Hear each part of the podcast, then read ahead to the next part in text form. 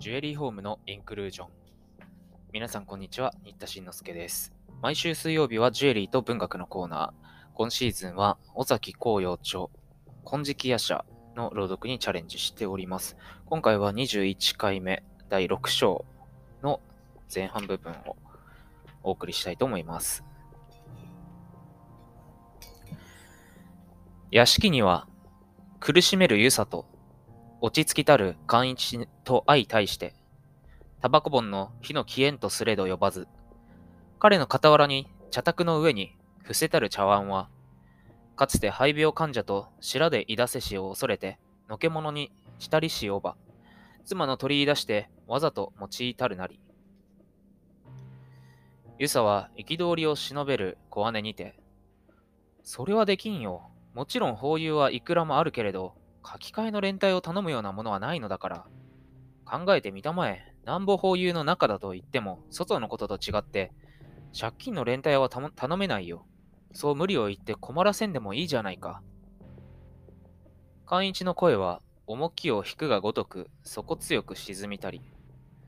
あえて困らせるの何のというわけではありません。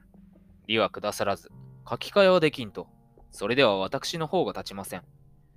どちらとも、今日はぜひ願わなければならんのでございます。連帯といったところで、元よりあなたがお引き受けなさる精神なれば、外の迷惑にはならんのですから、ほんの名義を借りるだけの話。それくらいのことは法友のよしみとして、どなたでも承諾なさりそうなものですがな。つまり名義だけあればよろしいので、私の方では十分あなたを信用しておるのですから、決してその連帯者にかかろうなどとは思わんのです。ここで何とか一つ、角がつきませんと、私も主人に対して言い訳がありません。利を受け取るわけにいかなかったら、書き換えをしてきたといえば、それでひとまず区切りがつくのでありますから、どうぞ一つ、そう願います。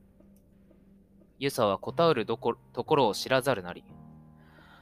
どなたでもようございます。ご親友のうちで一名。いかんよ、それは到底いかんのだよ。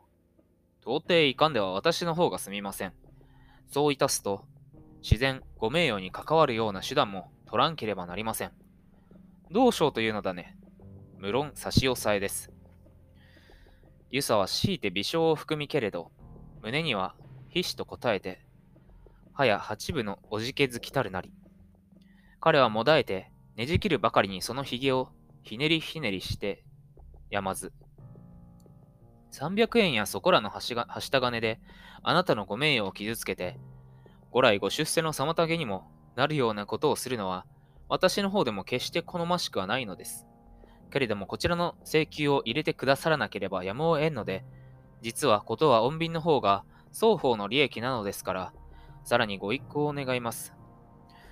それはまあ、品によったら書き換えもなせんではないけれど、君の要求は元金の上に借用当時から今日までの正規の利子が1か年分と、今度払うべき90円の1月分を加えて390円かね。それに対する3月分の天引きが117円何がし。それと合して500円の証書面に書き換えるというのだろうまたそれが連帯債務というだろうけれど、一問だって自分が使ったのでもないのに、この間90円というものを取らされた、取られた上に、また改めて500円の証書を書かされる。あんまりバカバカしくて話にならん。こっちの身にもなって少しは斟酌するがいいじゃないか。一問も使いもせんで500円の証書が書けると思うかい？空嘘ぶきて寛一は笑えり。今更そんなことを。ユサは密かに鏡をなしてその横顔をねめつけたり。彼も逃れがたき義理に迫りて連帯の陰月しより、不足の災いは起こりて、かかる浮き目を見るよと。痛く己に懲りてければ、この際人に連帯を頼みて、同様の迷惑をかくることもやと、断じて寛一の請求を入れざりき。さりとて今一つの請求なる利子を即座に払うべき道もあらざれば、彼の進展は、身体はここに極まるとともに、寛一もこの場は一寸もさらじと構えたれば、ユサは罠にかかれる獲物のごとく、一分地ごとに窮する他はなくて、今はただ身に浮くべき、言われなき攻め句を受けて、書くまでに悩まされる不幸を恨み、翻りて一点の人情なき鮮度の虐待を憤る胸の内は、前後も覚えず、荒れ乱れてほとほと引き裂けんとするなり。第一、今日は未だ催促に来る約束じゃないのではないか先月の20日にお払いくださるべきのを未だにお渡しがないのですから、いつでもご催促はできるのです。ユサは拳を握りて震いぬ。そういう怪しからんことを何のために延期料を取った？別に延期料と言っては受け取りません。期限の日に参ったのにお払いがない。そこで虚しく帰るその日当及び車代としてくださったからいただきました。ですから、もしあれに延期料という名を付けたらば、その日の取り立てを延期する量とも言うべきでしょう。き、貴様は、最初10円だけ渡そうと言ったら、10円では受け取らん。利子のうち、内金でなしに、3日間の延期料としてなら受け取ると言って、持って行ったじゃないか。それからついこの間、また10円。それは確かに受け取りました。が、今申す通り、無駄足を踏みました日当でありますから、その日が経過すれば、翌日から催促に参ってもよろしいわけなのです。まあ、過ぎ去ったことは起きまして。おけんよ、過ぎ去りはせんのだ。今日はそのことで上がったのではないのですから、今日の始末をお付けくださいまし。ではどうあっても書き換えはできんとおっしゃるのですな。できん。で、金もくださらない。ないからやれん。寛一は目をそばそばめて、ゆさが表をじっと伺えり。その冷ややかに鋭き眼の光は、怪しく彼を襲いて、そぞろに熱する土器を忘れしめん。ユソはたちまち我に帰れるように覚えて、身の危うきにオルを顧みたり、一時を快くする暴言もついに惹かれ者の小歌に過ぎざるを悟りて、手持ち無沙汰になりを沈めつ。ではいつ頃ご都合ができるのですか？気を制して彼も劣らず和らぎぬ。さあ、16日まで待ってくれたまえ。しかと相違ございませんか ?16 日なら相違ない。それでは16日まで待ちますから。まあお聞きなさい。約束手形を1枚お書きください。それならよろしゅうございましょう。よろしいこともない。不詳をおっしゃるところは少しもありはしません。その代わり何分か、今日お使わしください。かく言いつつ手カバンを開きて約束手形の用紙を取り出せり。銭はありはせんよ。わずかでよろしいので、手数料として。また手数料か。じゃあ1円も出そう。日当、車代なども入っているのですから5円ばかり。5円なんという金はありはせん。それじゃあどうも。彼はにわかに躊躇して手形用紙を収めるようにひねるなりけり。では、3、えー、では3円ばかり出そう。折から襖を開きけるを、ふと寛一の見向か見向かうる目先に、二人の紳士は、しずしずと入りきたりぬ。案内もなくかかる内省の席に立ち入りて、彼らのおのおのの心得がうなるは、必ず司祭あるべしと思いつつ、彼は少しく座を揺るぎて、形を改めたり、紳士は上下に分かれて、二人が間に座りければ、寛一は敬いて礼をなせり。鎌田、どうもさっきから見たようだ、見たようだと思っていたら、狭間くんじゃないか。風早、あまり様子が変わったから別人かと思った。久しく会いませんな。寛一は愕然として二人の表を眺めたりしが、たちまち身の熱するを覚えて、その誰なる矢を思い出せるなり。これは珍しい。どなたかと思いましたら、鎌田君に風早君。久しくお目にかかりませんでしたが、いつもお変わりなく。鎌田。その後はどうですか？何か当時は変わった商売をお始めですな。儲かりましょう。寛一は内へ見て、儲かりもしませんが、間違ってこんなことになってしまいました。彼のいささかも外る色なきを見て、二人は心ひそかに呆れん。侮りし風早も、かくては組みしやすからぬ、組みしやすからず思えるなるべし。鎌田、儲けづくであるから何でもいいけれど、しかし思い切ったことを始めましたね。君の性質でよくこの家業ができると思って感服しましたよ。真人間にできる技じゃありませんな。これ実に真人間にあらざる人の言葉なり。二人はこのハレンチの老面皮を憎しと思えり。鎌田。ひどいね。それじゃあ君は真人間でないようだ。私のような者が生地人間の道を守っておったら、とてもこの世の中は渡れんと悟りましたから、学校を辞めるとともに人間も辞めてしまって、この商売を始めましたので。風早。しかし真人間自分の法友であった僕らにこうして会っている間だけは、やはり真人間でいたいいてもらいたいね。風早は親しげに報奨せり。鎌田。そうそう、それ。あの自分、浮名のやかましかった。なんとか言ったけね。それ、君のところにおった美人さ。寛一は知らざる真似していたり。風早。おうおう、あれ？さあ、なんとか言ったっけ？鎌田。ねえ、狭間くん。なんとか言った。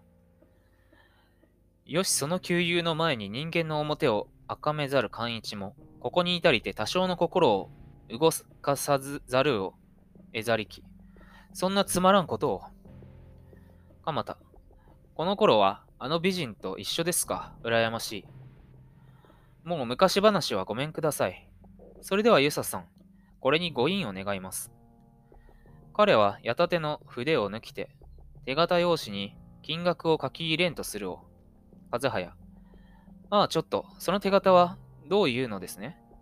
寛一の簡単にその始末を述ぶるを聞きて、なるほどごもっとも。そこで少しお話をしたい。鎌田はしばらく、助立ちの口をつぐみて、しわがれ声のいかに弁ずるかを聞かんと、水差しの葉巻を火入れに刺して、板気高に腕組みして控えたり、ゆさくんの借財の件ですがね、あれはどうか特別な扱いをしていただきたいのだ。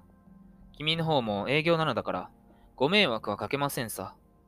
しかし、給油の頼みと思って少し勘弁をしてもらいたい。彼も答えず、これもしばしは言わざりしが、どうかね、君。勘弁と申しますとつまり君の方に損のかからん限りは負けてもらいたいのだ。知っての通り、元この借金は、ユサ君が連帯であって、実際頼れて委員を貸しただけの話であるのが、図らず倒れてきたというわけなので、それは貸主の目から見れば、そんなことはどうでもいいのだから、取り立てるものは取り立てる。そこはよくわかっている。からして今更その愚痴を言うのじゃない。しかし、法友の側から、ユサ君を見ると、とんだ災難にかかったので、いかにも気の毒な次第。ところで、図らずも、貸主が君というので、鉄分の水を得たる思いで、我々が中へ入ったのは、営業者のワニブチとして話をするのではなくて、給油の狭間として、実は無理な頼みも聞いてもらいたいのさ。かねて話は聞いているが、あの300円に対しては、借り主の東林がこれまで3回に270円の利を払ってある。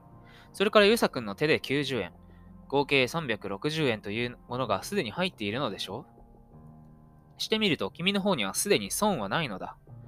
であるから、この300円の元金だけをゆさくんの手で返せばいいということにしてもらいたいのだ。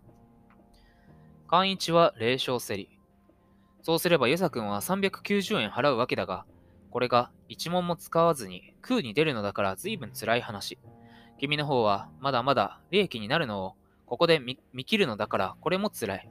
そこで辛さ比べをするのだが、君の方は300円のものが660円になっているのだから、立ち前にはなっている。こっちは390円の丸損だから、ここを一つ侵釈してもらいたい。ね？特別の扱いで。まるでお話にならない。秋の日は短しと言わんように、寛一は手形用紙を取り上げて、容赦なく約束の金額を書き入れたり、一斉に彼の表を注視せし、風早と鎌田との眼は、さらに相あって行かれるのを、再びあなたに差し向けて、糸と厳しく打ち守れり。風早、どうかそういうことにしてくれたまえ。寛一、それではユサさん、これにご印を願いましょう。日限は16日。よろしゅうございますか？この傍若無人の振る舞いに、蒲田のこらえかねたる景色なるを、風早は目まぜして。狭間くん、まあ少し待ってくれたまえよ。恥を言わんければわからんけれど、この借金はゆさくんに荷が勝ちすぎているので、利を入れるだけでも法がつかんのだから、長くこれを背負っていた日には、体も一緒に沈没してしまうばかり。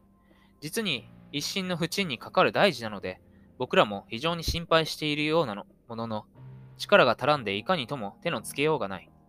相手が君であったのが運の尽きざるところなのだ。旧友の僕らの難を救うと思って、一つ頼みを聞いてくれたまえ。まるまる損をかけようというのじゃないのだから、決してそう無理な頼みじゃなかろうと思うのだが、どうかね、君。私はワニブチの手代なのですから、そういうお話は分かりかねます。ユサさん、では、今日はまあ、3円頂戴して、これにご印をどうぞ、お早く。ユサはその一人に、計りかねて、おぼず、おぼつかな投げにうなずくのみ。岩で忍びたりし、蒲田の怒りはこの時つくがごとく。待ちたまえというに、千から風早が口をすくして頼んでいるのじゃないか。銭もらいが角に立ってお立ったのじゃない。人に対するには礼というものがある。しかるべき挨拶をしたまえ。お話がお話だから、しかるべきご挨拶のしようがない。黙れ、はざま。貴様の頭は銭勘定ばかりしているので、人の言うことがわからんと見えるな。誰がその話にしかるべき挨拶をしろと言った友人に対する挙動が無礼だからたしなめと言ったのだ。氷菓子なら氷菓子のように、身の程を顧みて神妙にしておれ。盗人の兄弟分のような不正な営業をしていながら、こうして旧友に会ったらば、赤い顔の一つもすることか。世界万有でもしてきたような見識で、貴様は氷を貸すのをあっぱれ名誉と心得ているのか。恥を恥とも思わんのみか。一枚の証文を鼻にかけて、我々を侮蔑したこのありさまを、荒尾丈介に見せてやりたい。貴様のような畜生に生まれ変わった奴を、荒尾は、やはり昔の狭間寛一だと思って、この間も我々と話して、貴様の安否を苦にしてな。実の弟を殺したより貴様を失った方が悲しいと言って、塞いでいたぞ。その一言に対しても少しは両親の眠りを覚ませ。真人間の風早蔵之介と鎌田哲司が中に入っている、中に入るからは決して迷惑をかけるようなことはせんから。今日はおとなしく帰れ、帰れ。今日はここまでです。旧友とね、取り立ての現場で会ってしまうというドラマチックな展開になってきました。また次週お楽しみに。